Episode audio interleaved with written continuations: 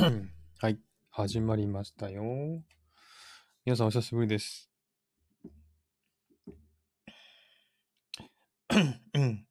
これあのー最近、ちょっとね、えー、しばらくライブやってない間に機能がいろいろ入ってですね、BGM をつけられるっていう設定になっているんですよね。はい、えー、ちょっとタイトル忘れました。恋愛相談コラボライブが始まりました。皆さんお元気でしょうか？マースです。よろしくお願いします。えー今回も、えー、ゆうこ姉さんと一緒に恋愛相談に答えていこうと思っております。えっと、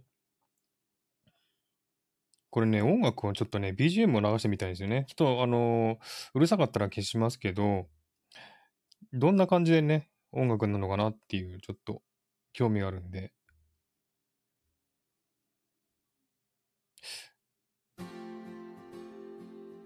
これ、音量設定もできるんだよな。BGM うるさいですか？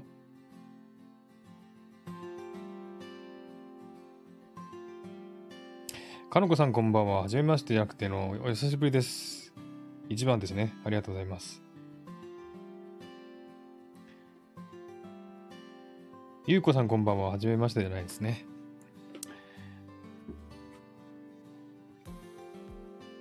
はじめまして。ということで、BGM 聞こえる？ゆうこねさん聞こえる ?BGM。これね、配信してる人はよくわかんないんだけど、BGM がすごい今ね、こっちで聞いてるとすごい小さく聞こえるんだけど、BGM うるさくない。お、ゆうさんこんばんは。ありがとうございます。いえいえ、ご挨拶だけでも来ていただいてありがとうございます。本日は久しぶりの、えー、恋愛相談コラボライブとなっております。ちょうど良い。かのこさんありがとうございます。き、いい感じの音量ありがとうございます。えっと、えっと、今マイク使ってるんだけど、マイクの音で聞こえてんのかな？ちょこれがね、確認、確認ができなくて。あ、あ、エコーかかってます？あ、あ。マイ、マイクのテスト中、あ、あ、あ。聞こえますか？エコーかかってるかな？エコちょい分かった？あ、じゃあかかってるね。マイクの音だ？よかった。ということで、ゆうこねたんを招待します。いい声ですよ。ありがとうございます、かのこさん。もうそういうところで褒めていただくと本当嬉しいです。今はかかってない。今、あの、エコーは切ったので、かかっておりません。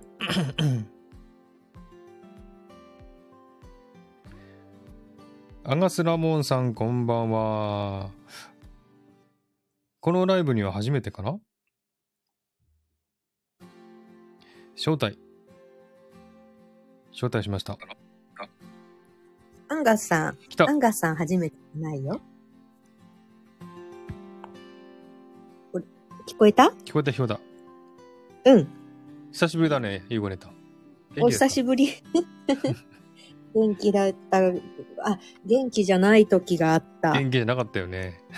うん、いろいろ、いろいろやって戻ってきた。いろいろやって戻ってきた。うん、ちょっと、あの、瞑想して、瞑想してた。すごい。瞑想して転職活動とかガチでやって、また戻ってきた。おー、素晴らしい。えー実はあの恋愛相談コラボライブね、先月はちょっとね、うんお休みしたんですよね。そう、お初でね、そうなんおですよ休み。しちゃった。ゆうこねたんがね、ちょっとね、うん。多忙だったので、そうだね。ちょっと仕事が忙しすぎて、ね、何もできんとな。結構も何もしとらん。結構大変そうな感じだったんで、じゃあちょっとうん今回はお休みしようかっていうことでね、先月は休みましたけども、申し訳ない。ね、復活しましたか？ゆうこねたん。うん。大丈夫？復活した。あの、瞑想して、うん。いろいろ動いた結果、うん。今の場所の良さが見えてきて、うんうんうん。なんか、あ、そこじゃないと思った。その、なんだろう、転職じゃないって気づいた。おお、そうなんだ。そう、転職することじゃないな、みたいな。何にしても私は社会不適合者だなって 気づいた。不適合者じゃないよ。不適合者だと思う。そっかうん。あの、不適合者にもいろんな種類があって、うん。ほら、なんていうの？私も社会不適合者って本当にダメな、なんだろう、犯罪者に近いような人のことを言うと思ってたの。うん。煽り運転をする人とか。うん。そうそう。それをくくってるのかと思ったけど、そうじゃないなってことに分かり、うんうんうんそうね、そうね。ね。あの、社会に無理やり適合させてうんうん疲弊してる人たちも社会不適合者。そうそうそう、そういうことですよね。うん。ね。まさに私やんって思って。私もそうですよ。ま、まさに。あそうだ。わかる気がする。ここに来てる人全員そうだと。全員そうだね。あ、フータンからね、メッセージ、うんコメントが、皆様こんばんは、潜って聞いてます。ご挨拶できなかったらごめんなさい。ありがとうございます。ありがとう。ふーちゃん、ありがとう。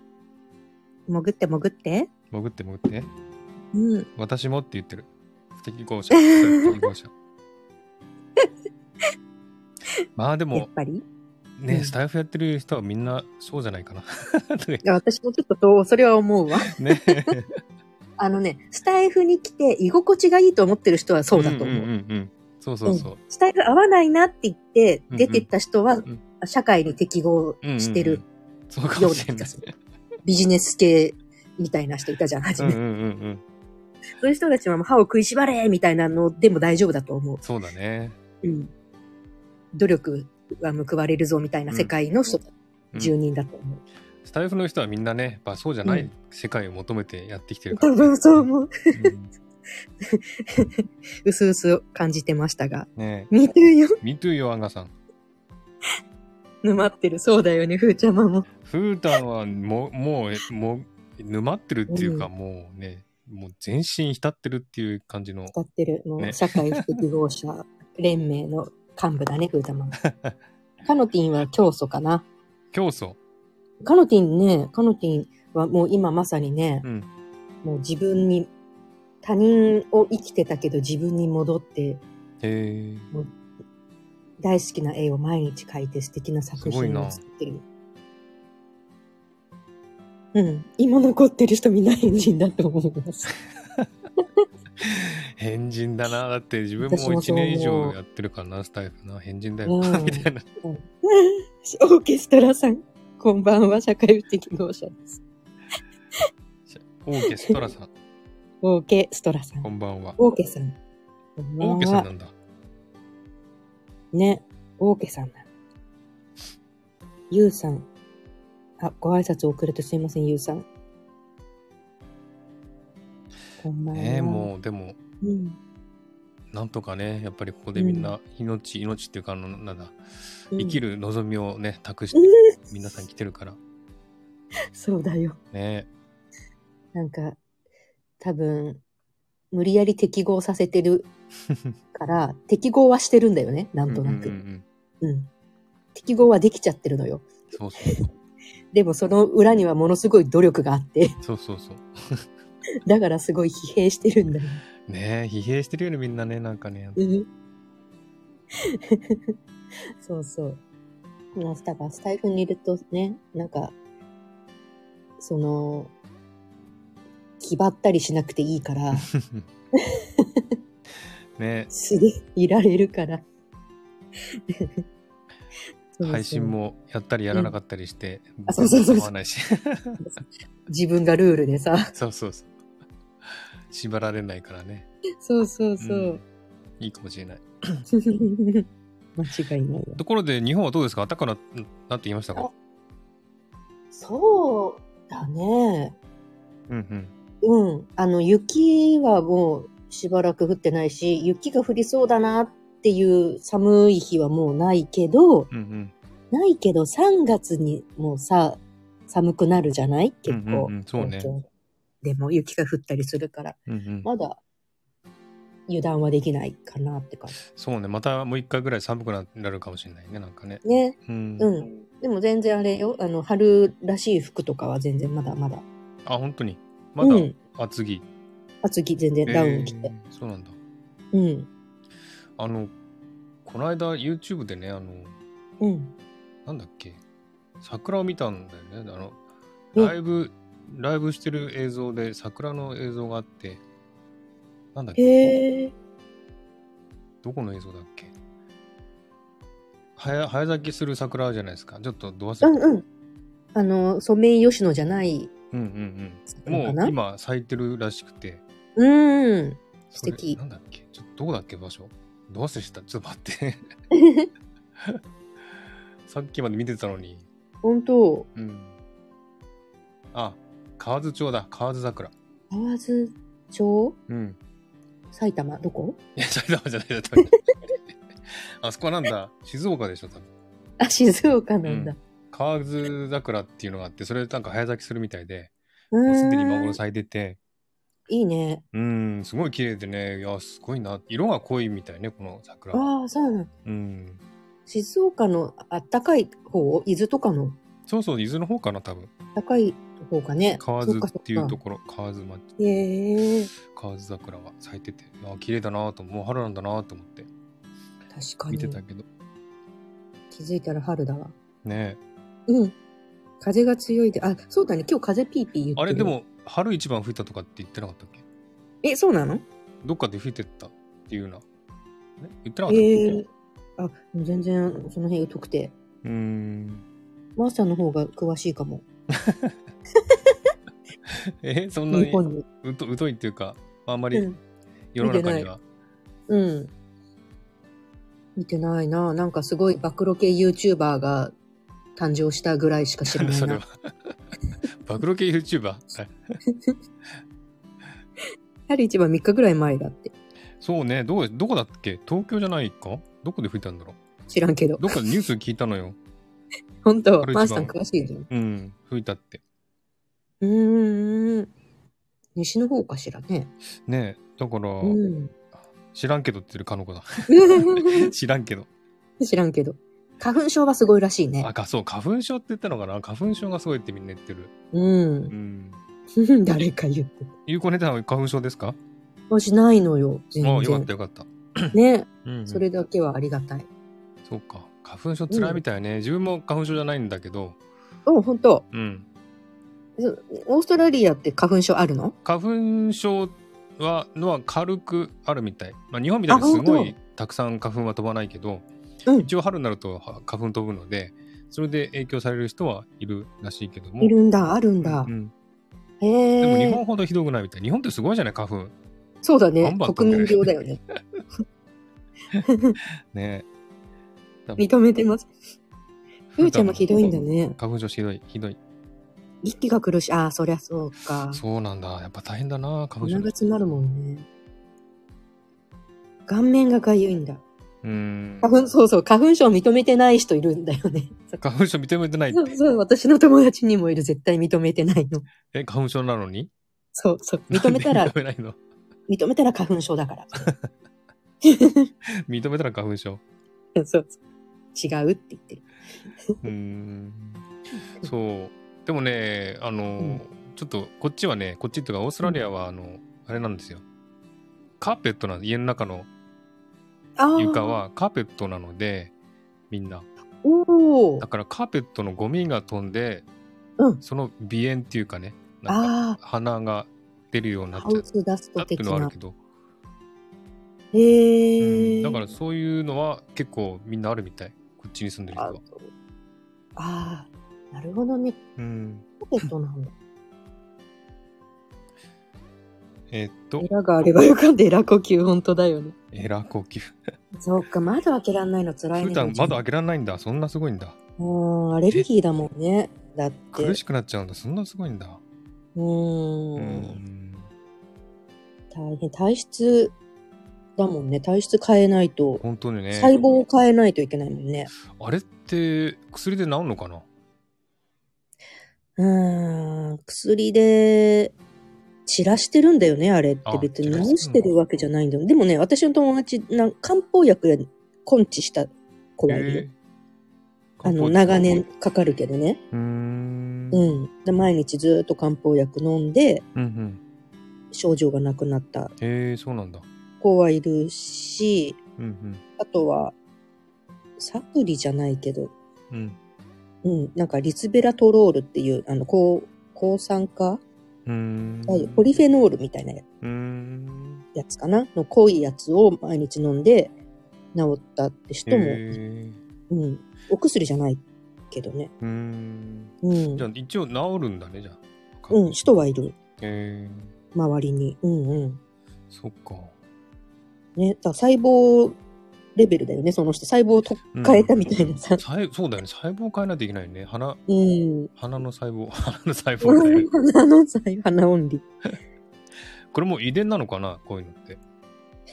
いやー、どうなんだろうね。どうちね。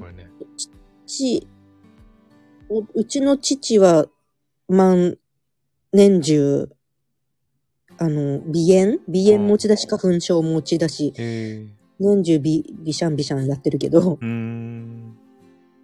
弟はそうなっちゃったけど、だからうん花粉症だけど、うん。母と私は全然。うーん。そうそう。でも弟ね、あの、パースに留学してたの、え、昔。そうなんだ。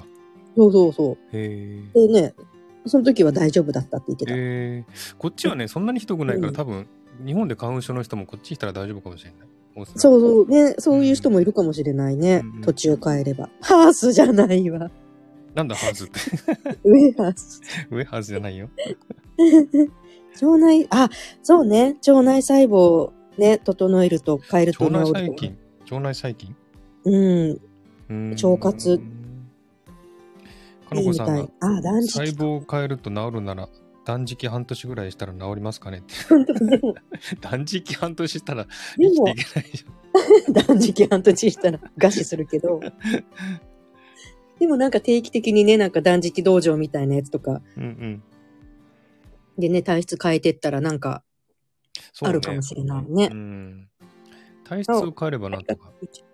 うん、体質だよね。だからね、うん漢方もそうだしね。体質変わった。運よく、運よん。く変わった。うん。これがちょっと大変だな、皆さんね。日本の皆さん。花粉症で。ね、ま、ま、今、まさにいるんじゃない、うんうん、?2 月、3月。ね。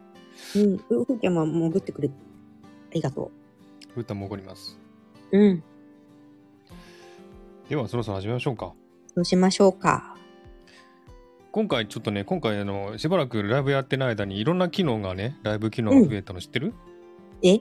すごいね。あの、あ、これ前からあったかな、レターをね、ここに表示できるようになったの。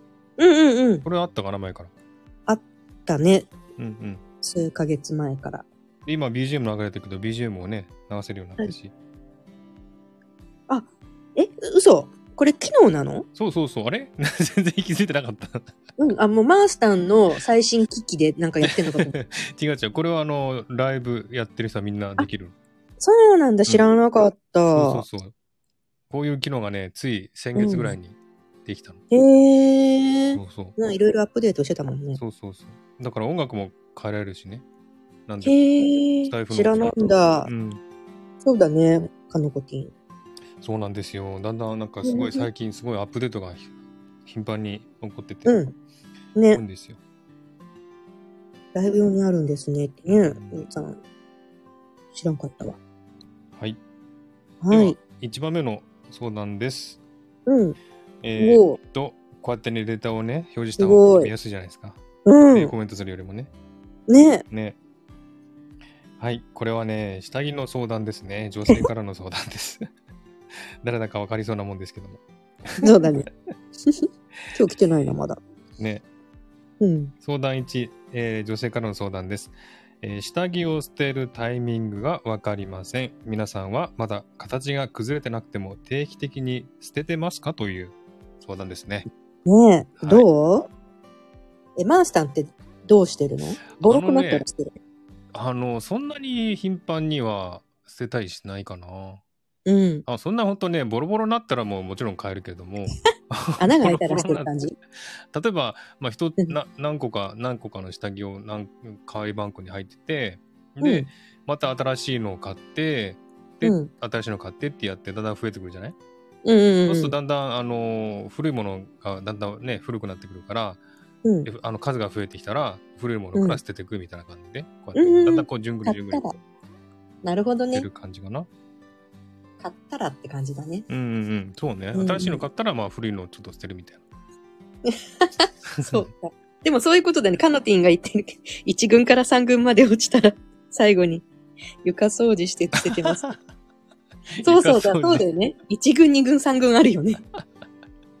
これなんか。なんか、昔やってた人いるんじゃないこれ。下着、古くなった下着を雑巾にしてるとかあるある。古くなった下着とかタオルとかはもう、網戸とかね。網戸掃除とかさ、ねえ、そうだよね。うん、真っ黒になるじゃん。うーん。そうかう。ん、そういう運命だねゆ。こ姉たんは？私も、あと、何、え、何？あ、あの、何も決めてなくって、捨てたい時に捨ててるうーん。かな。なんか、すごいさ、下着をしてるタイミングってなんか風水だよね、これ。うんうんうんうん風水ってよく聞くよね。よく聞くね風。水的なあれ。あの、定期的に捨てた方が、運気がうんたらかんたらってやつでしょ、うんうんあと女性の場合だったらそれでモテるモテないみたいな、うんうんうん いい男をゲットするためには下着を定期的に捨てるべしみたいな。そうね。あるね、それ。で、私も一時期なんかそれに従おうとした時もあったんだけど、うんうん。今は全く気にしてない。あ、本当に。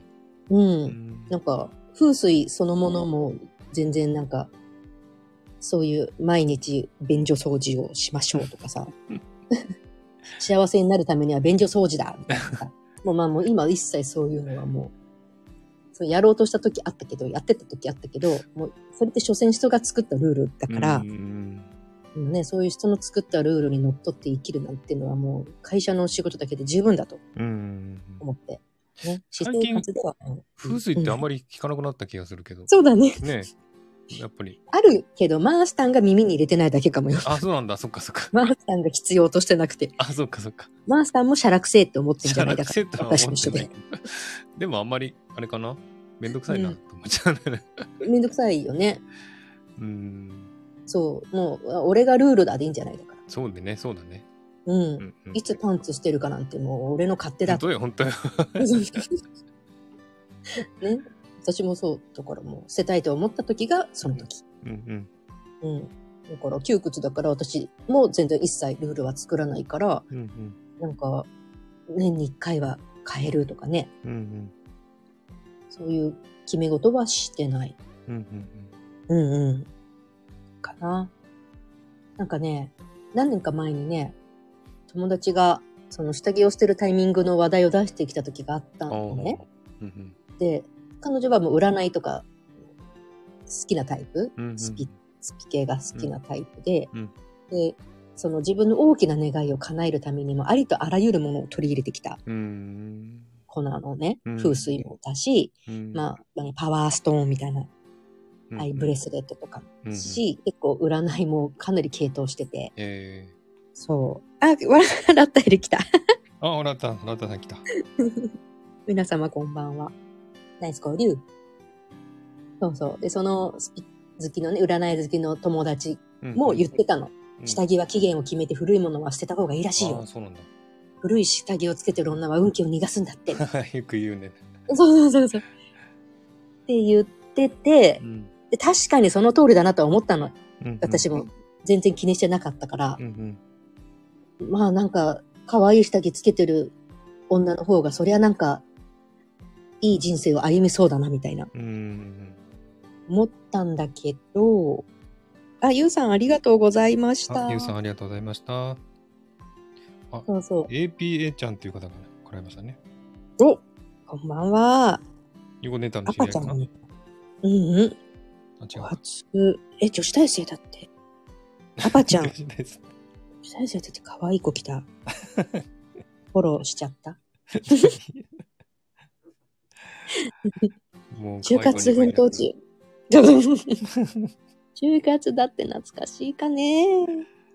就活奮闘中のアパと申します。就活だね。そうだね。3月だもんね。ねえ、大変だな。大変だなぁ。あれ、今オンラインなのかな、就活。転職はもう完全にオンライン面接してるけど、新卒ってどうなんだろう、オンラインなのかな？オンラインでやってるんだ、今。うん。オンライン面接やってよ。私。うんうんうんそうなんだ。うん。新卒はどうだろうね。うんうん最後の最後の方とかだったら、絞り、絞ってきたりしたら、面接はオンラインでもやるのかな。うん。なるほどね。最近オンラインになってるんだね、みんな。なってるなってうんる。うんまあ、で、そしたら遠方からでもね、就活できるからいいよね。そうそうそう。うん。それいいよね。ね。うんうん。ということで、アパちゃんよろしくお願いします。赤ちゃんよろしくお願いします。はいカノティン高い下着つけてるときは謎のドヤがどオーラがしてると思います。わかるわ。勝負下着じゃないそれって。高い下着。そう、だから誰も勝負もしてないけど、うん。その高い、やっぱいい下着つけてるときはね、背筋が伸びるよ。うん。なんか自信が出出てきてみた感じ。わかるわかる。で なんかユニクロのボロボロの、ユニクロ、ユニク、結局でもユニクロのね、シームレスのやつが一番つけ心地がいいんだけど、うん。で一番居心地がいい、なんか居心地がいいのが一番じゃん、心地がいいうんうのが。んね。だからもう安いの、あの、高いもないんだけど、うん心地よさには。うん。そう。でもやっぱり高いやつつけるとね、うん。シャンとするよね。やっぱ違うのかな？高いのって。肌触りとか。うん。違うんだ、やっぱり。あの、なんだろう。あのね、レースがついてるような、いわゆるああいう可愛い、うんちゃんとした女性の下着あるじゃん、ランジェリー。うん。あれは、安いやつだとかゆい。あ、そうなんだ。うん。お、ゴーシあ、ゴーさん、ーゴーくんありががとう。そうそう、か、あの、ゴーくんもすごい詳しいんだけど、その女性の下着は、とう。うん。あの、やっぱり、レースのやつはかゆいから、それはちゃんとしたやつがいい。高いやつが。え、レースが、レースの部分がかゆいの？そうそうそう。安いやつは、そのまんま。えー、安い。から、あのーそれはワコールとかのちゃんとしたやつ。た方がいい。うーん。まあだ、けど、うん。うん。でもあのユニクロでもいいやつ、あの、や、何？その、おしゃれとか置いといて、履き心地の良さだけを、でいいなら、ユニクロで十分。ああ。なるほどね。うんうんうん。そうそうそう。やっぱ女性って高い下着を履きたがるのかな？でもさ、毎、あ、人によると思うけど、でも毎日そんないいやつ、上下でさ、1万7千円とかするようなさ、うん。高いやつを毎日使いにして、毎日洗濯機で回すのはさ、ちょっとなんかさ、消耗したくないじゃん、やっぱ。そうね、なんかね。そうそうそう。うん。可能姉妹じゃないんだから。だから、普段使いは全然ユニクロでいいんじゃない？そうね。全然いいんじゃないのか？そうそう、高いか安いかじゃないよね。そう、いご、つけ心地が、着心地がいいかだから。うんうんうん。そうそうそう。ちょっとすいません。アパちゃんが、マースさん、シドニーにお住まいなんですね。私、オーストラリア好きなんです。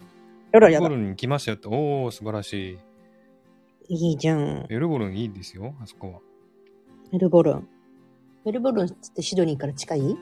うん、シドニーからちょっと遠いかな？飛行機で1時間半くらい。おお隣なんだけどね。隣の州なんだけど。はいはい。うん飛、行機で1時間半か。結構おしゃれな街って言われてて、カフェとかも多くて、いいとこですよ。へえ。そうだよね。カフェ多いんだもんね。うんうんうん。オーストラリアね。コーヒー美味しいんだもんね。そうそうそう、コーヒー美味しいよ。ぜひ皆さん来てくださいタバが流行んないんだもんね。スタバが流行んないからね、こっちはね。そうそうそう。潰れるもんね、スタバが。こっちは小さいお店のね、おお店がすごくコーヒーが美味しくて、うんみんな。そういうとこもいちっちゃい町でも絶対2軒3軒はコーヒーショップがあって、みんなそこに行くから、そういうチェーン店みたいなのは流行んないんですよね、こっちはね。ね。すごいよね。いいよね、美味しいコーヒー飲めうてね。ん。うん。そうスタバもね、全然なんか人もあんまりいないし、シドニーもね、うん。うん、半分ぐらい減っちゃったかな。へえ。うん。香川で丸亀うどんが流行らないのと一緒だ。そうだね。確かに。どうすうどんる県でチェーン店はまずいよね。そうそう。だから、こっちにずっと住んでると、なんで日本ってこんなにうん。スタバが人気なのっていう感じ？そうか。うん。何がいいの？かな雰囲気？店ばっかり逆にそれがないんだよね、その素敵な個人店のああ、なるほどね。コーヒーショップ。まあ探せばあると思うんだけどう、ん。昔ながらの喫茶店とかになっちゃうのかな、昭和の。そういうことか。うん。うーん。だからチェーン店が流行るんだろうね。日本チェーン店はね、結構ね、いろんな店が多いもんね。そうだね。多いね。うんチェーン店多いね。なんでもかんでも。そっか。うん。じゃあぜひまた、オーストラリアに、またじゃなくて、ぜひ来てください、あの、コーヒー飲みに。コーヒー美味しい。ね美味しい、本当美味しいから、あコーヒー。就活終わったら就。活終わったら来てください。はい。ね。お、で、トンチキ、トンチキちゃん来ちゃった。トンチキ、トンチキ。トンチキ、半、ノーパンのトンチキ来た。そうそう。下着、何？下着は期限を決めて古いものを忘れたそうそう、方がいい下着の話に戻りましょ戻ったら。う。そうそう。そう、そのパワーストーンとかめっちゃ好きな友達がね、自分の願いを叶えるためにありとあらゆることをした子が言ってて、うん。実践もしてた。うんうん。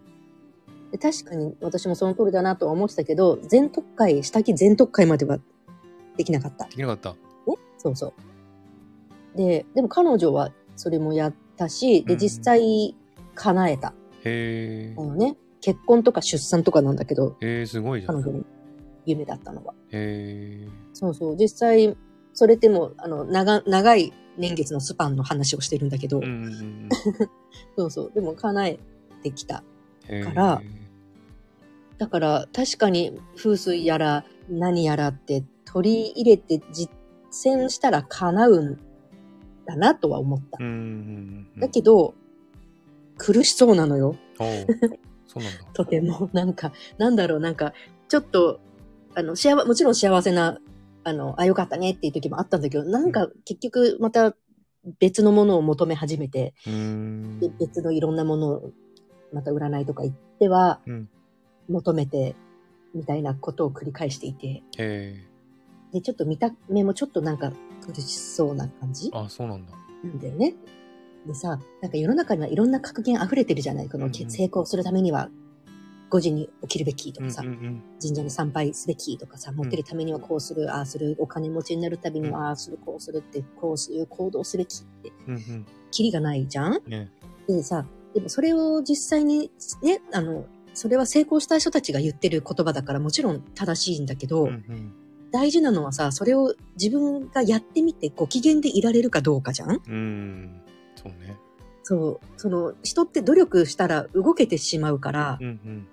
行動できちゃうじゃない？うんうんその、こうすべきと思えばできちゃうし、うん実際その、がむしゃらに努力して、お金持ちにね、成功して慣れた人もいっぱいいると思うし、うん。うんうん。でも実際その願いが叶ったけど幸せじゃないっていう人もいて、でそういう人たちってその自分の気分を置いてけぼりにしてきたから。実際にその、努力優先して自分の気持ちは置いてけぼりにしてきた。何が、その、だから気気分良くないのに努力だけでやってきうーたんん。だよねって思ってて、で、私も実際そうだなとうん気づいたんだけど、ねなんか、10年前の私って多分今、今のポジション欲しがってた。うんうんうん。言ったよね。ね。喉から手が出るほど欲しくて夢にも出た、うんうん。見たぐらい。で、実際叶ったのに苦しい。あっていうのはなんかバグを起こしてるわけでしょ？あ。うんうんうん。そうね。がむしゃらにね、もうやってきたけど、うん。うん。あれ？って、うーん。あれれってかななっててもあれって思っちゃうんだ。うん。へもちろんいろいろ、あの、助けられた面もあるけどね、そのあなたおかげえ。でいろいろ生活面だとか。ねあの、本当に、助かってるんだけど。だけど、じゃあ幸せかって言ったら、幸せじゃなくて、なんか、あれっていう部分も結構あって、ここじゃない感みたいなのもあるし。えだから、その、こうすると願いが叶うとか成功するっていう言葉を信じて、言葉だけを信じて、なんだろう、こうすれば幸せなんでしょみたいな。なれるんでしょみたいな。ー。うんこういう行動すれば願いが叶うんでしょっていう言葉だけにとらわれて。動いちゃうと、実際結果叶っても苦しくなるんだなってうん。その感情を無視するのがいけない。なるほどね。うんうん。だなって思ったからうん、だからその何を取り入れるのも自由なんだけど、一番大事なのはもうそれをしたら自分の気持ちが幸せになるか、うん。気持ちがいいか、うん。だから、その下着を年に一回捨てる、あの、年に一回必ず全部捨てて全部取っ替えるっていうルールを自分で決めて、それが気持ちいいんだったらもう、それが正その人にとって正解うんうんうんうん。だし、ね、なんか、あの、いい下着を、まっさらな下着全部変えて、それに身を包んでじ気分がキャーってなるんだったら、それやった方がいいし、うんうん。私みたいにルールを作ること自体がもう苦痛に感じる人はルール決めないことが気分がいいわけで、うんうん。捨てたい時に捨てる、買いたい時に買うが私にとっての正解、なるほどね。うん、なのかなって思いました。うんうん。そうだね。何が、自分の感情がどう動くかっていうのを見てあげる。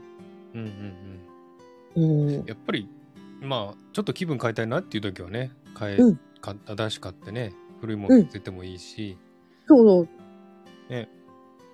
だからといって、毎年変えなきゃいけないっていうね、決まりはないしね、そうそう。変えないと幸せになれないみたいな。幸せにならない。それはちょっとね、洗脳されてますよね、それはね。ね、謎ルールを自分で作ってしまって自分を追い込んでしまうぐらいだったらルール決めない方がいいし、そうねほんと心のままに、そうそうう。ん。やっぱこ。う、うんそうね、さっき言ってたけど、成功者の話はやっぱりね、それだけうん信憑性があるけれど、そう。自分に合うかどうかもね、まだわかんないしね。うんうんうん。うんそうそう。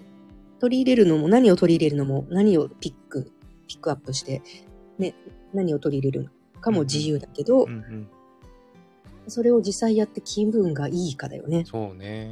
うん。気分良くないのに毎朝5時起きを実践したって。本当よね。眠いだけで全然そう気分も上がらないっていうね。うん。だけど、きっと、努力でき、努力でなんかできてしまうと思うんだよね。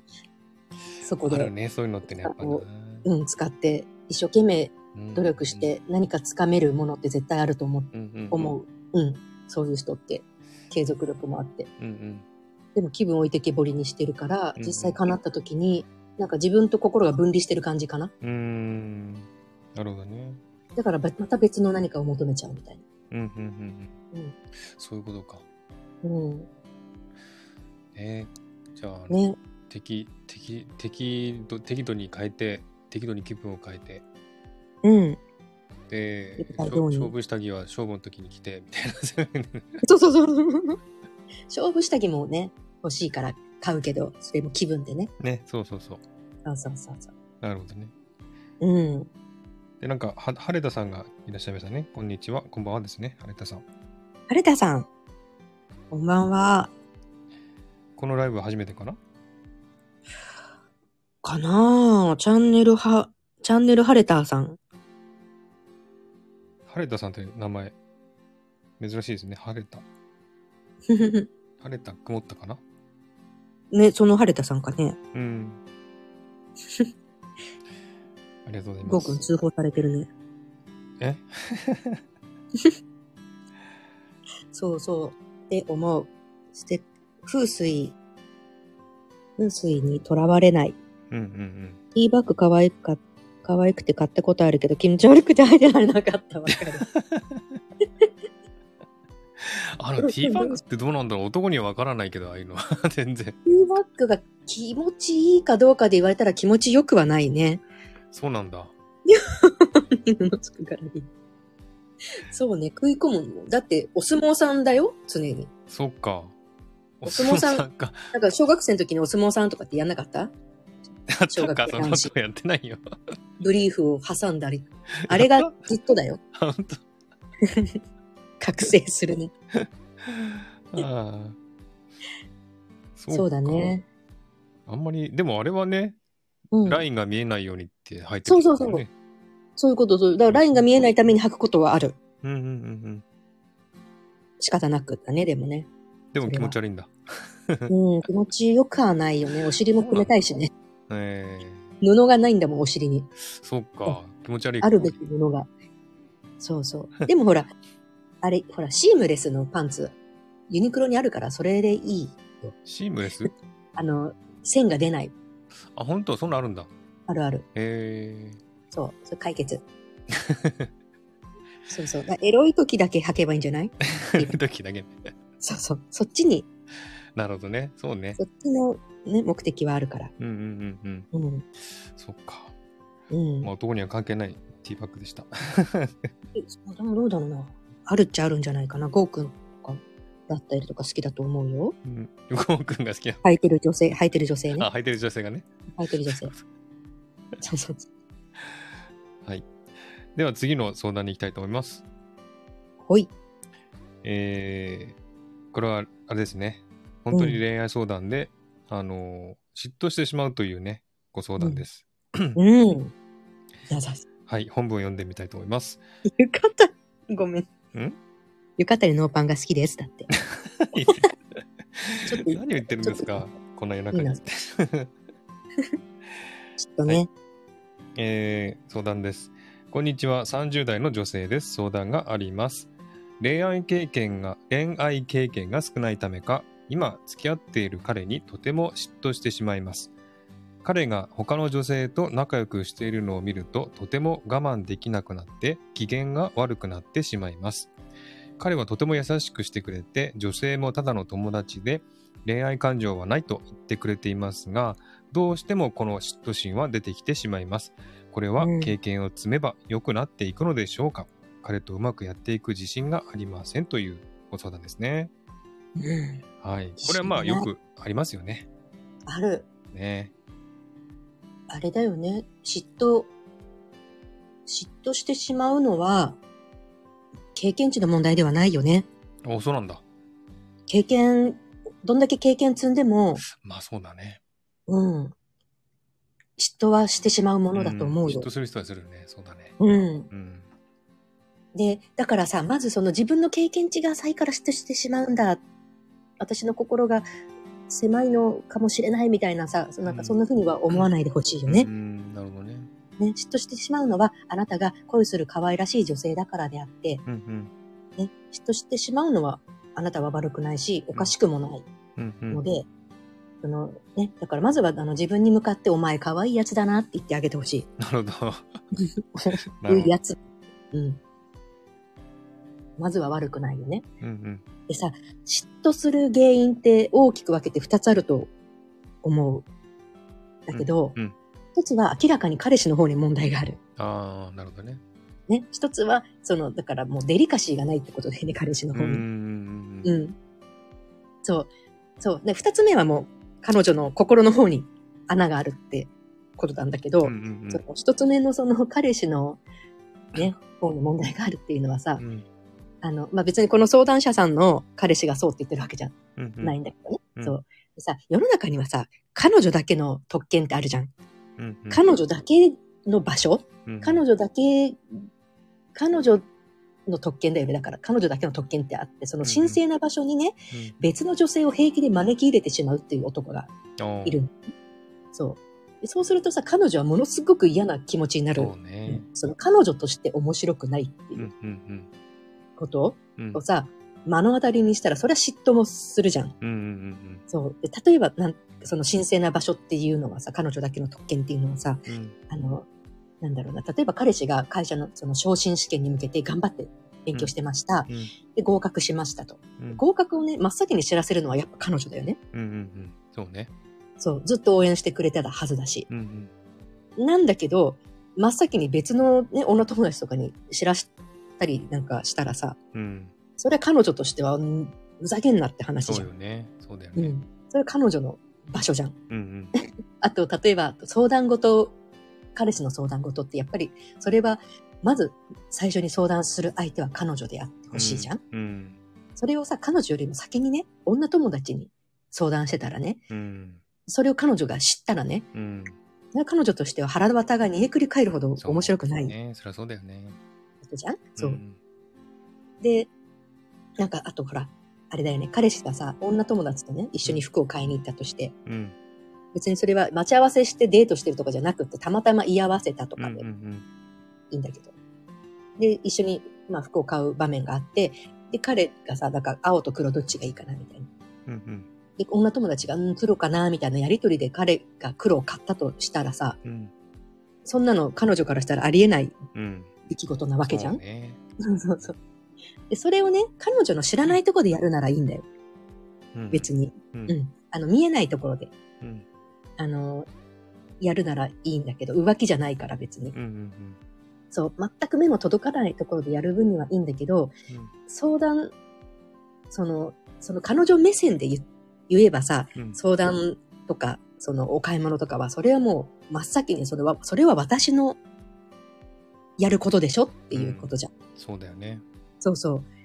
だから、あのー実際はね、あのー別の人に先に相談するでもいいんだけど、うん。ただ彼女には君に一番最初に相談したっていう、君にしか相談はまずしないよねみたいな。うん。手を貫いてほしい。うん。し、もし女友達と一緒に服を買ったんだとしてもうん、一、人で買ったっていう体でね、うん。うん。あの、いい色だねみたいな彼女が言ったらそうでしょって、自分で選んだけど、これ色でよかったかなみたいな。うん。うん。なんかそう、で、もうあ明らかにそんな女友達の匂わせなんか絶対しちゃダメだし、うんそういう、その、立ち振る舞いうん。うん。そうね。ができないチャランポランな彼氏は、彼女を嫉妬の地獄に突き落としているよね。ねえ。それは嫉妬しますよね。そう。ね。うん。だからそこはデリカシーの問題だからう、ん。うん。だから、そんなことされたらどんなに恋愛経験積んだ女性でも、どんなに優しくておおらかな女性でも、うんもう嫉妬心に狂って頭おかしくなるから、うん。完全にそれ彼氏が自己物件だから。自己物件。なるほど。そうそう、ふーちゃんもその通りだよね。そんな彼とはすぐ別れないとだよね。もうね。うん、もしそういう人と結婚したってもう、そのデリカシーのなさにもう、苦しみを与えられる？うんうん。苦しまされ、苦しま。苦しまされるよね。いろんな面でね。うんうん そうそう。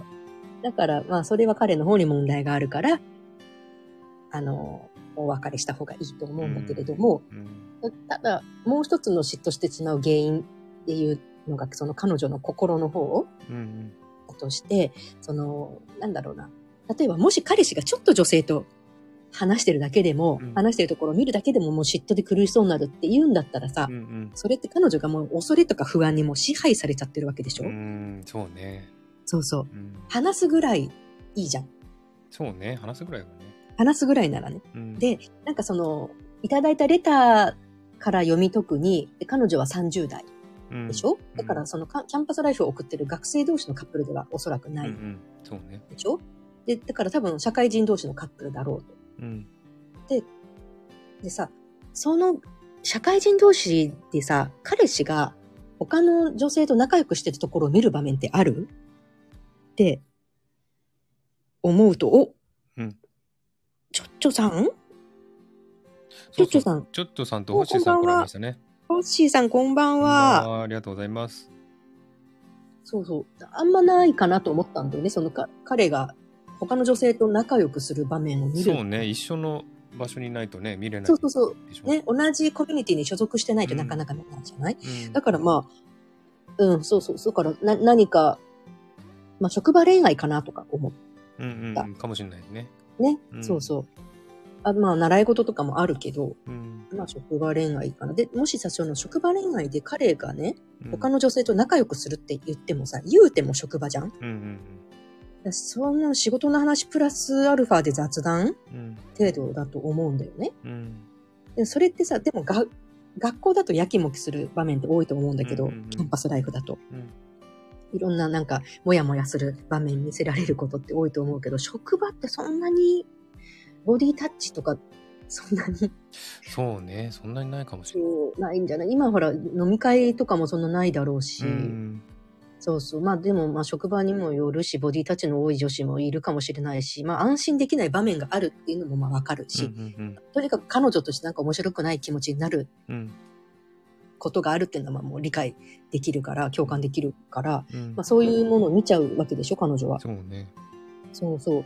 でさ、で、しかもさ、きっと彼氏にさ、不安な気持ちは一回伝えてるっぽいよね。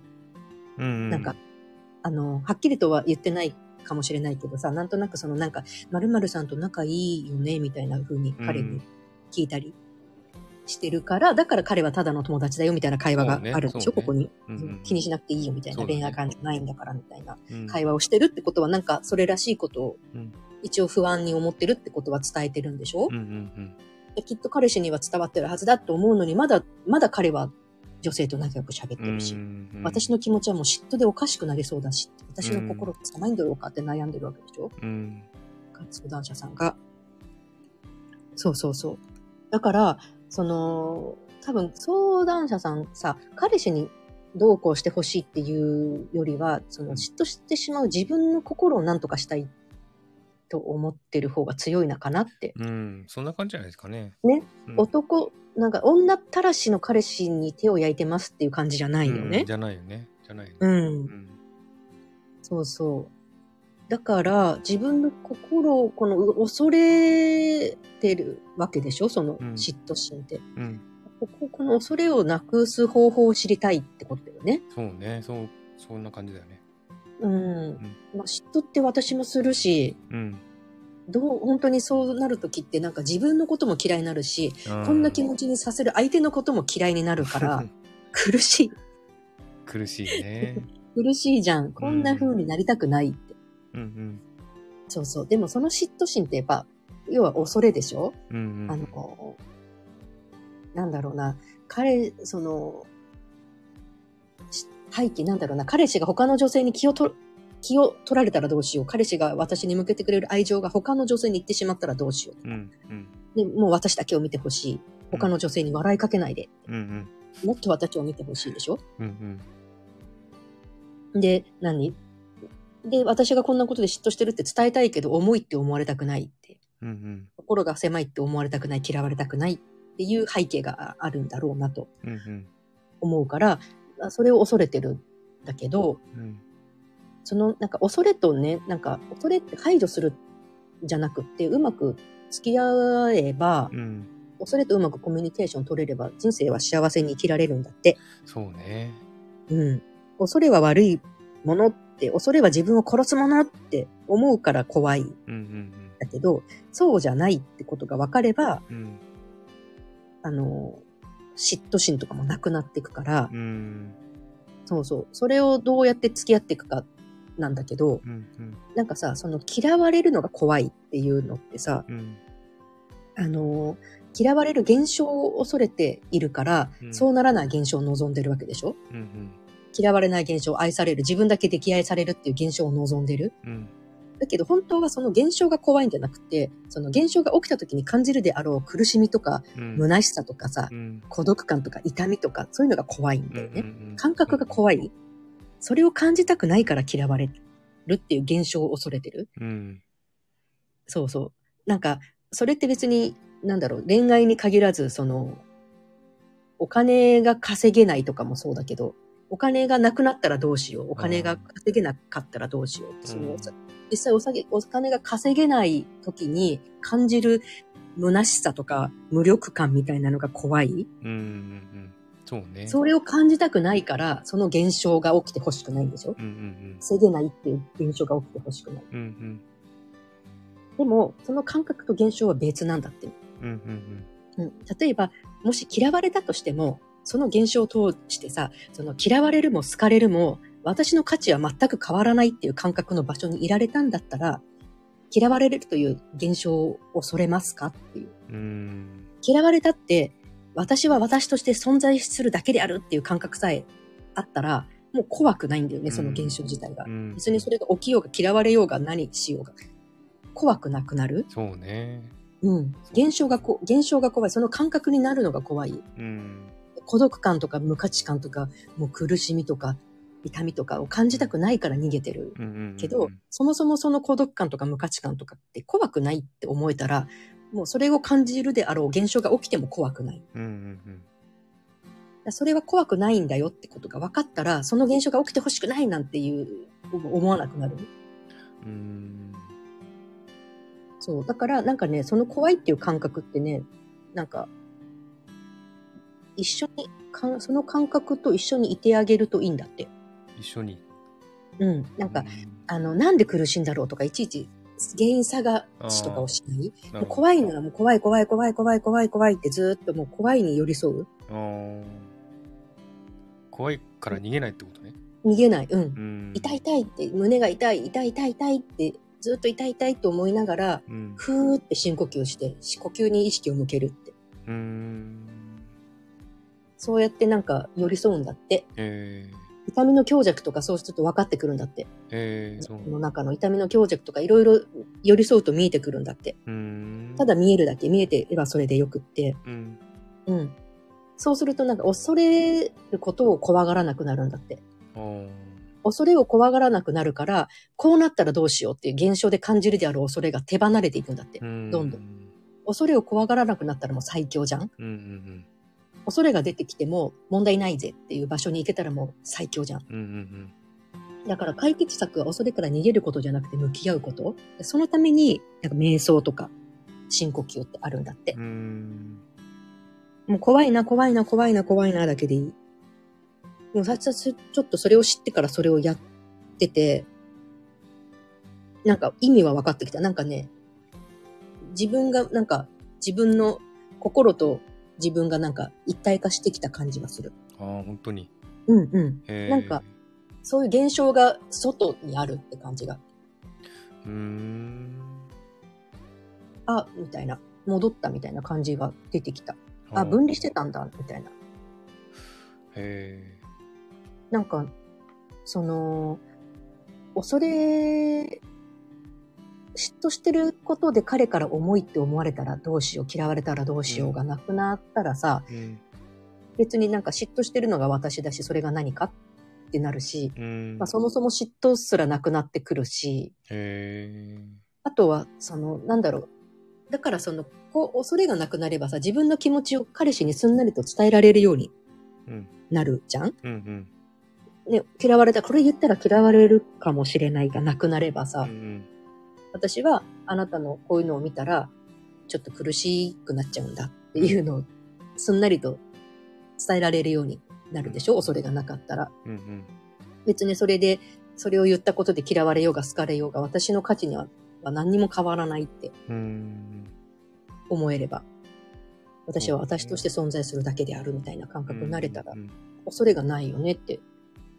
なんか私もこれ言ったら嫌われるかなとかでなんか飲み込んじゃうことあるから。うん。それはね、みんなあるよね。そうそうそう。あるじゃん。うん。怖いんだよね。それって。怖いよね。怖いんだよ。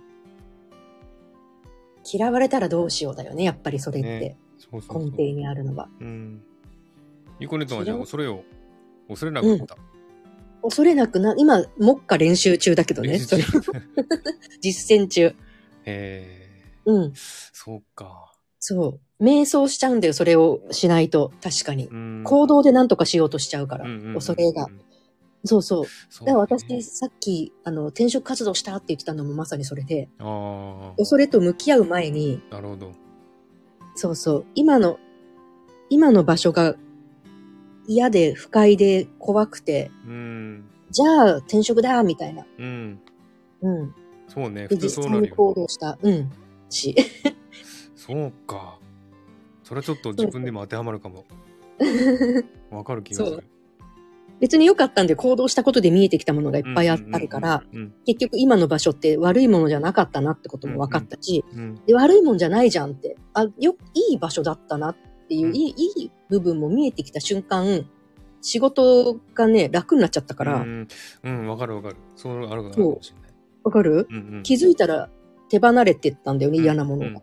うん。勝手に。そうそうそう。あ、しんどいしんどいな、この仕事しんどいな、がなくなってきて、なんかあれ、うん最近仕事終わるの早いな、みたいなうんうんうん。わかるわかる。現象がね、うん 現れたりっていうのもあるし、それは私は行動したから、見えてきたものだから、うんその、なんだろうな、恐れと向き合うこと以外にも別にやる、や、ね、あの、何が悪い、何が、ね、あの、正解、何が不正解もないから、いろいろやってるにはいいんだけどう、ん。うん、本当に、ゴリゴリ転職活動したのも、書類も作って、あの、職務経歴書とか、うんうおーって夜中まで作って、うん面接とかして、やるだけやって、あれって、これじゃないなって思って、最終面接を断ったの。あ、本当に？うん。違うなって。うーん。うん。転職することじゃないなって。残留だな。うーん。あなんだろう、今の場所にいることが正解でもないんだけど、うん。うん。転職が正解ではないなとなるほど。思った。へうん。危なかった。え。そうなんだ。すごいな、それは。でも、転職しようとしたから気づいたんだよね、それって。気づいた気づいた。あれ、居心地悪くもないんじゃないかって。うんうんうんうん。外を見たときにうんうん。気づいた。そっか。だからもがいて正解だったんだよね。うんうんうんうん。そうね。ね。そうそう。すまんかったね、みたいな。ある意味これ客観的に見るってことかな自分の。そうだね。確かに。人、人じゃないや。人とか痛みとかを客観的に見るっていう感じかな。だから自分に、自分のことを、うん。じ自分の感覚をすごく観察して、うんうん。自分を知ろうとする。うんうん。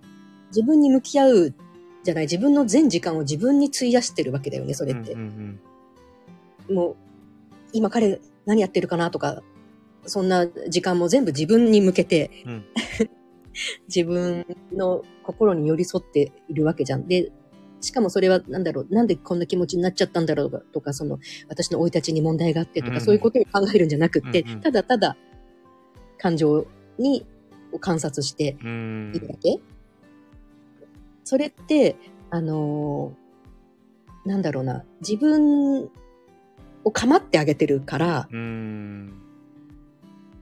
だから承認欲求なくなるんだよね。なるほどね。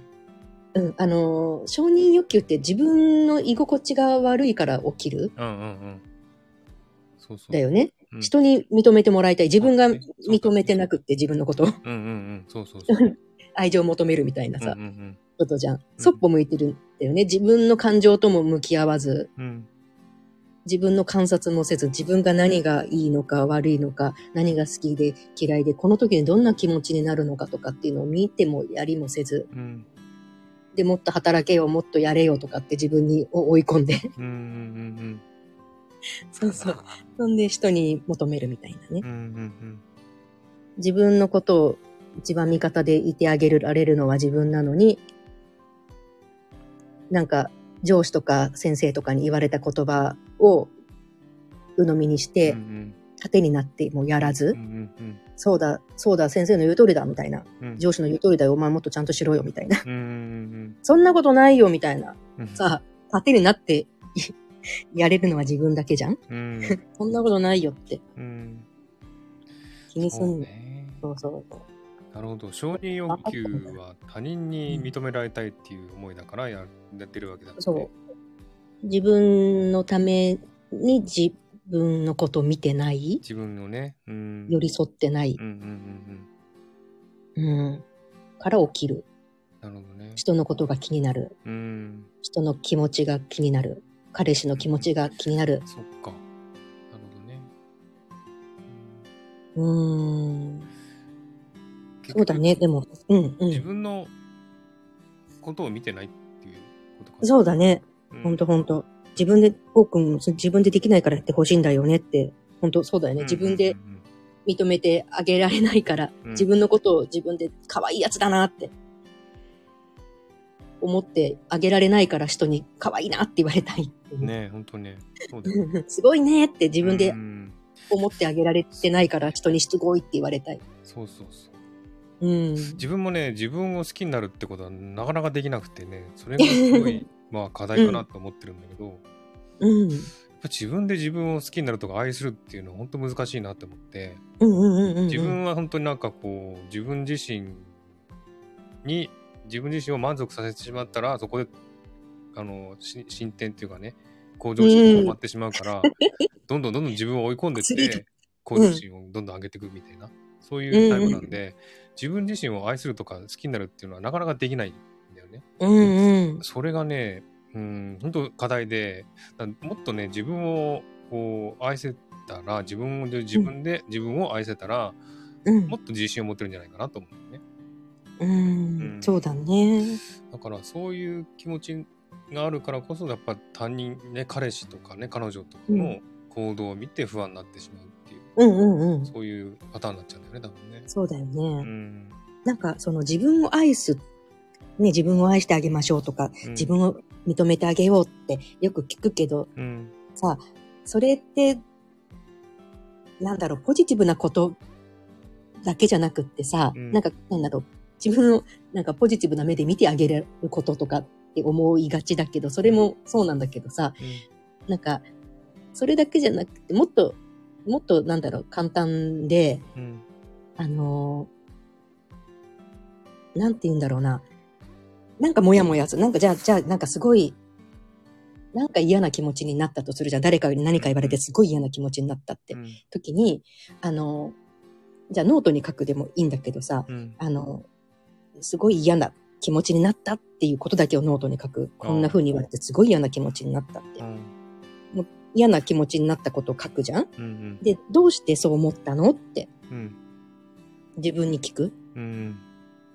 あの、ノートに書くでもどうしてそう思ったの？って。うん。で、こうだったからこういう風に、自分はこうやってんのにこんな風に言われたからとかって、うんうんうんわで、その時も、でその時どう思った？とかさ、なんか、なんかそうやって対話をしてあげる？うん。じゃあどうだったらよかった？とか、うん。うん。うん、なるほどね。どうだったら、あの、嫌な気持ちにならなかったとかっていうのをうん自分に聞いてあげるっていうことが自分を愛するってことなんじゃないうん。自分自身の対話。自分、そう、要要するに別にそれってあの、夫婦関係とか、あの人間関係と同じでさ、他人に合わ、照らし合わせてみたらすごいわかりやすいかもだけどさ、あの、じゃあえっと、夫がいます、妻がいます。うん、で、まあ自分が夫だとしてさ、うん。なんかもう会社でいろんな嫌な目にあって、でも彼彼族のために働いて家に帰ってきました。うん。いっぱい愚痴入りたい。うん。だけど、あの、奥さんは聞いてくれないで、うん。あの、そんなこといいから、早く働けよ、みたいな。早く風呂入って寝ろよ、明日も早いんだからって。うん。明日も働けよ、みたいな。うん。うるさいな、みたいな。あんたの愚痴なんかどうでもいいんだよ、みたいな 奥さんだったらさ、うん。もう、他に女作りたくなるじゃん。ねそう。だけど、奥さんが、その旦那さんが顔を見てね、え。うん。旦那さん何も言わなくても、あの、なんかあったってうん。聞いてくれる人だったらさ、うん。居心地いいじゃん、その家は。そうね。うん。それを自分でやるっていうだけ。それが自分、自分、それを自分でやるってことね。そうそうそうそう。ねそれを自分でやる。居心地のいい家庭づくりを家、自分でやる。なるほどね。うんうん。自分で自分に聞いてあげる。そうそうそう、うんうんって、ううんうんってうんうんって。聞くだけでいい？聞いてくれるだけでいいじゃん。うんうんって。別に何のアドバイスも別にいらないしう、ん。うんうんって。もう愚痴りたいだけ愚痴って、その汚い言葉を出そうがなんだろうが、そんな言葉使っちゃダメとかさ、笑顔笑顔とか言われたらなんかもうめんどくさいなってなるけど、そういう、あの、ポジティブの、あの、押し付けとかもしないで、うん。うんうんって、ただ聞いてくれるっていう。それって他人にやってもらいたいことじゃん、うんうん。そういう人がそばにいたら嬉しいじゃん。うんうん。それを自分でやる？そう。それを自分でやらないのに他人に求めるのは違うよね。なるほどね。うん。先にまず自分。だよねって。いや、ゴーくんありがとう。すごいいっぱい。今のお話中にね、いっぱいのうんハートをね、フータンとラッタさんとゴーさんとトンキちゃん、うん。ごごめんね、ありがハとう。ートをいっぱいいただいてありがとうございます、本当に。うんで、あのあ、リリーさんが入ってきてくれてね。あ、リリーさん。してくれたんだけど。もう行っちゃったかな？リリーさん、ね、行っちゃったかな？ありがとうございます。うん、いつもありがとう、リリーさん。ねリリーさんはいつも聞いてくれてありがとうございます。うん。えー、またフータンがね、ハートくれました。ありがとうございます。うわ、ありがとう、ふーちゃま。うんうん。なるほど。素晴らしい。素晴らしいですね。やっぱね、それはすごいわかる気がする。ね。あ、星井さんもありがとう。ハート。ありがとう。お、星井さんありがとう。ありがとうございます。すごいすごい。いっぱいいっぱい。そう、ちょっとずつ分かるようになってきたかなって感じでね。自分を愛すって。ね。うん。いやー、すごい。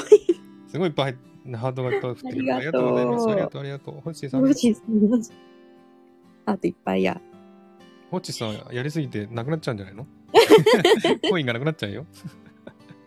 すごいすごい、星井さん、ありがとうございます。ありがとう。ね、ゆうこネタすごいね、やっぱり。ね。なんかね、やっぱ聞いてるとそうだなって納得するんだよな、やっぱりな。うんうん。うん。もっか私も練習中だけどね。うん。そう、なんかね、うんう、ん有効ネタはすぐできると思うんだけど、自分はね、すごいね、こう、頑固だからね、なかなか変えらんないっていうところがある。うん。いや、でもさ、やっぱり現実に支配されるよね。うんまさ、に、その、げ、げ、なんだろう。そういうさ、頭、わかるじゃん。意味は。うんそういうのって。うん聞けばさ、うんあ、なるほど、そういうことだなって、意識だな、とかってさ、うんわかるじゃない？その、何、潜在意識の話とかも、95%と5%の宇宙理論とかも聞けばうん。わかるじゃん。そうね。理屈は。うん。でもさ、事実さ、現実がすっごい大変でさ、うんもうなんか、ネガティブな気持ちになるようなことばっかりだったりとかさ、仕事忙しくて、もう何？?10 時になっても11時になっても仕事終わんないみたいなうん生活してたら、もうそれどころじゃないみたそいうなさ。ね、ほんとね。そうそう。結構私、なんか2月とかそんな感じで、現実にもう引っ張られてたから、うん。で、現実世界でなんとか仕事をもがいちゃったわけで。うん。でもそういう時って私、全然あの YouTube とか聞けなかったよ。ああいう何、意識系の。うんうんハッピーちゃんとかもう聞けなかった。うんうん。なんかもう花咲いてんな、みたいな感じで。うん。なんか、幸せそうでいいですね、みたいなえー、感じになっちゃった。そうね、そうね。そうそうそう。なんか意識、現実には引っ張られやすいから、やっぱり人間は頑固だし、うん。ね。だから、それにも、ね。だから、それに打ち勝つんじゃなくて、それも恐れとかうん。痛みとかだから、うんうんただただ、ああ、しんどいな、しんどいな、しんどいな、しんどいなって、うん。うん。そこにうん感じてればよかったんだよね。うんうんただただ。ああ、しんどい、ああ、しんどい、ああ、しんどいって、しんどいね、しんどいねって。うん。そっか、自分もそれいいかもしれない。それやったらうん苦しみからうん苦しみを感じないかもしれない。感じなくなるかもしれない。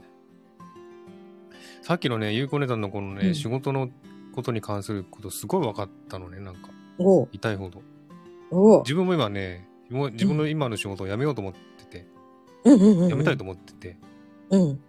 で、あの、ちょっと、あの、また後で言いますけど、今月末から日本行きますけど、おう日本行くまでかなって、仕事費かなってお思ってて、うんうん。日本から帰ってきたら別の仕事しようかなって思ってて、うん。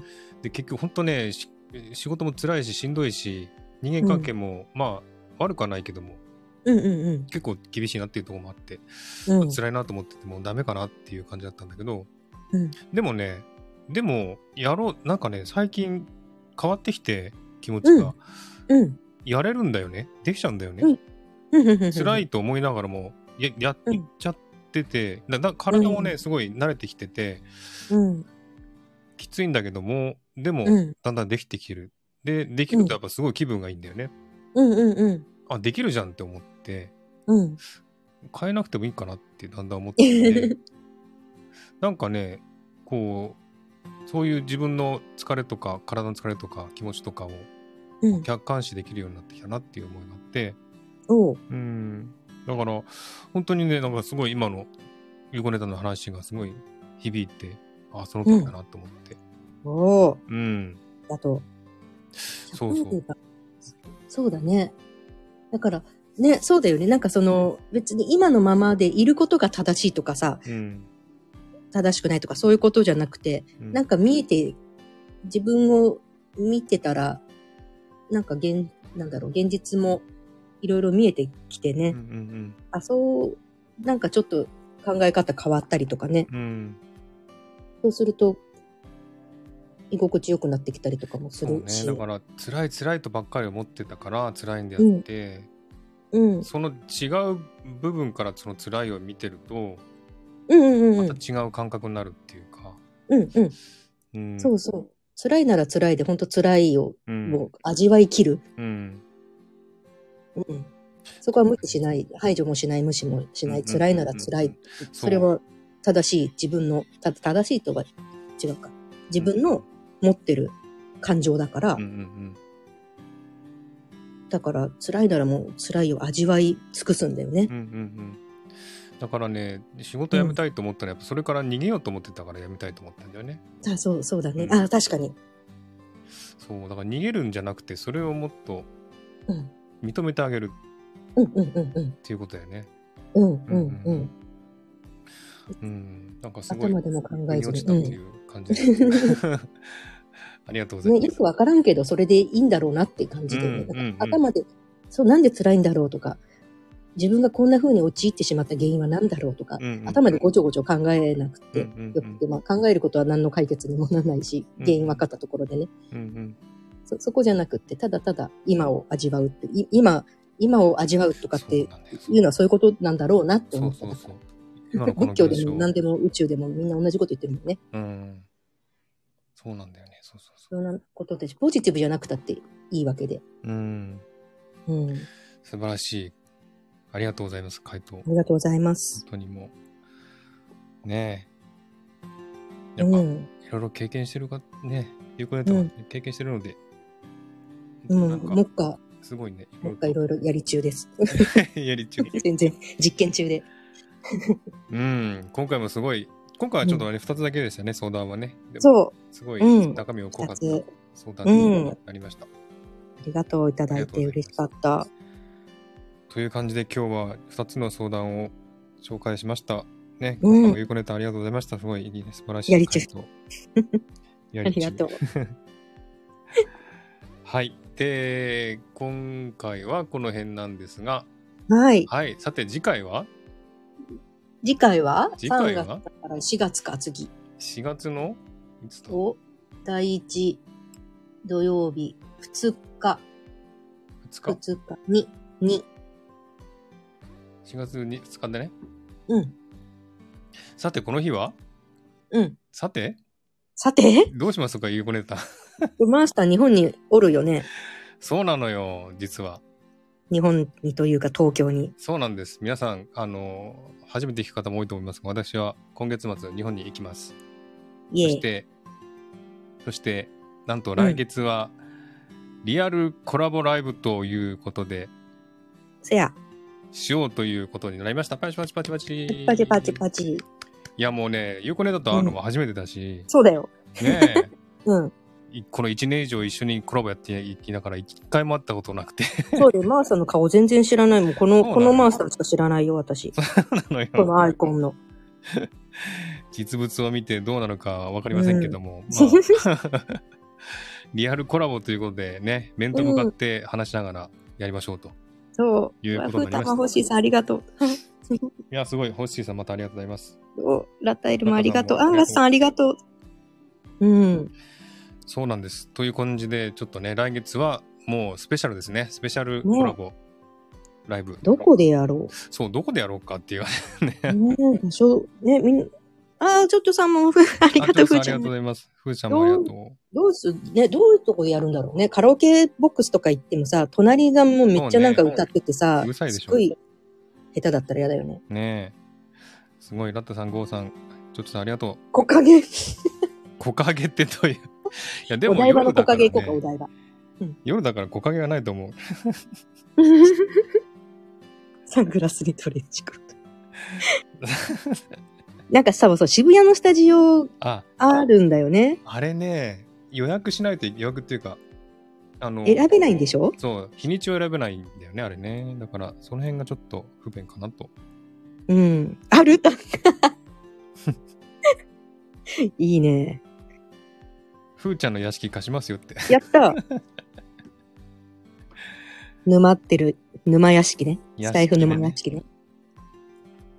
じゃあ、ふーちゃんとコラボできるんじゃない？そうだよ。ゲストにふーちゃんで今日のゲストはふーちゃまですって言って。ね、どっかじゃあ、探しましょうね、どっかね。うんう。ん。そうだね。床で寝れん。探しましょう、リアルコそうラボ。ですね。やっと、うんやっと会えますね、ゆうこねさん。うん、本当です。なんかもう。どういう顔して会ったらいいのかわからないけど。いや、でも、きっとあれでしょ？あの、初めてな感じじゃないスタートなんでしょ、うんうんうんうん。多分ね。おーみたいになって、あ、お店あっちあっちみたいな感じで普通に。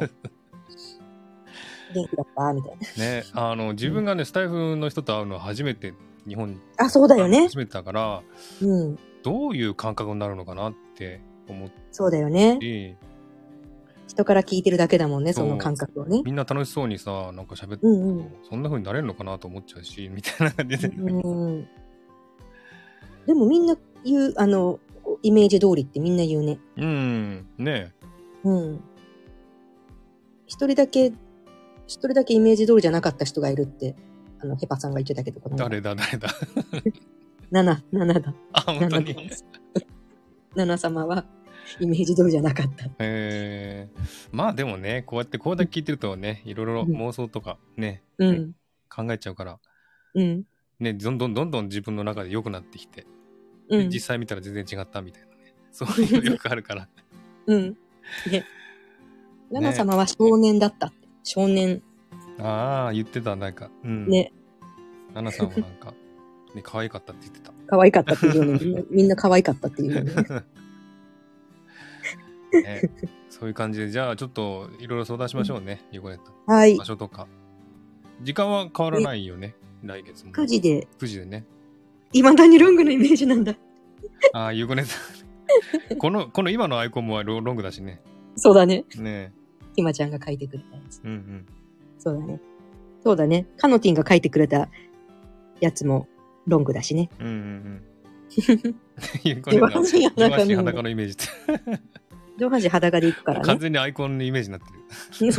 裸のチャンネルだから。はい、そんな感じです。じゃあ、うん来月皆さん楽しみにしてください。どんなコラボになるかわかりませんけど、グラグラになるかもしれんけどね。なかなるかもしれない。もしかしたら飲みながらやってるかもしれないし。あ、そうだね。ゲップとか出すよ。ゲップとか出しながら、ああ、うまかった、みたいなね。うめえって言いながらやる。はい。ということで、来月皆さんお楽しみにしてください。はい。はい。ありがとうございましありがとうごたざい。ました、ヨゴネタ。はい、皆さんありがとうございました、本当に。はえー、ね、今回もたくさんのハート、ね、たくさんのコメント、ね本当にありがとうございます、読に。み切れずにすみません。うんいえ。という感じで、あとは何か言い残したことありませんか？ありがとう。星さんありがとあまたまた、星さん、ちょっとさんありがとう。ふーちゃんもありがとう。すごい。みんなありがとゴーさん、ありがとうござう。います。うん。ゆうこネタに言い残したことありませんか？言い残したこと？なん、なに、な、なに何もないか。なんだろうない。緊張している、今から。また星さんいっぱいくれて、もう、星さんなくなっちゃいますよ。みんな。とりあえずみんなティーバッグが好きってことは分かった。ティーバッグかノーパンが好きってことは分かった。まあ、まあ、それ言っちゃうねって。すごいすごいすごい。はいよ。ということでできるのか。、あのーまあ、個人的なことですが、ね、日本で会う方、皆さんよろしくお願いしますという感じで。よろしくお願いします。ね巻いて。うん。ゆうこネタの、ゆうこネタとはね、うんグビグイプハーですよね。ブーハーで、ライブ、ゲップライブやるんでゲッ。プライブしましょう。うん。はい、という感じであり。がとう。あごめんね、ありがともうう。皆さん、ハートすごいいっぱいすいません感謝です。ありがとうございます。閉めないと、閉めないと、ハートが、ホッシーさんのハートがなくなっちゃうよ。ホッシーさんありがとう。はい、ありがとうございました。では、うん今日はこの辺ではーい。終わります。ありがとう。はいみんな、おやすみな。ゆうこねさんと、うん。MC はマースでした。マースでした。はい、ありがじゃあまあ、とうございました。ちゃんとベッドで寝てね。はい、床で寝ちゃダメよ。で、ちゃんと寝てねって。では、この辺で締めたいと思います。ありがとうございあました、皆さん。はい。すポごい、まだ、まだありがとう。まだハート振ってる。う。では、これでポンチキもありがと終了します。えっう。とちゃん、レターありがとえっと、ちょっとね、人数だけ、全部で43名の方が来ていらっしう。ゃる。うわ、すごい。ありがと現在16名ぐらいいらっしゃいますね。ありがとうございます。う。おー、ありがすとう。ごいいっぱい来てくださってありがとうございました。いい夢見ろよ。はい。では、皆さん、おやすみなさい。おやすみなさーい。はい。さようなら。さよなら。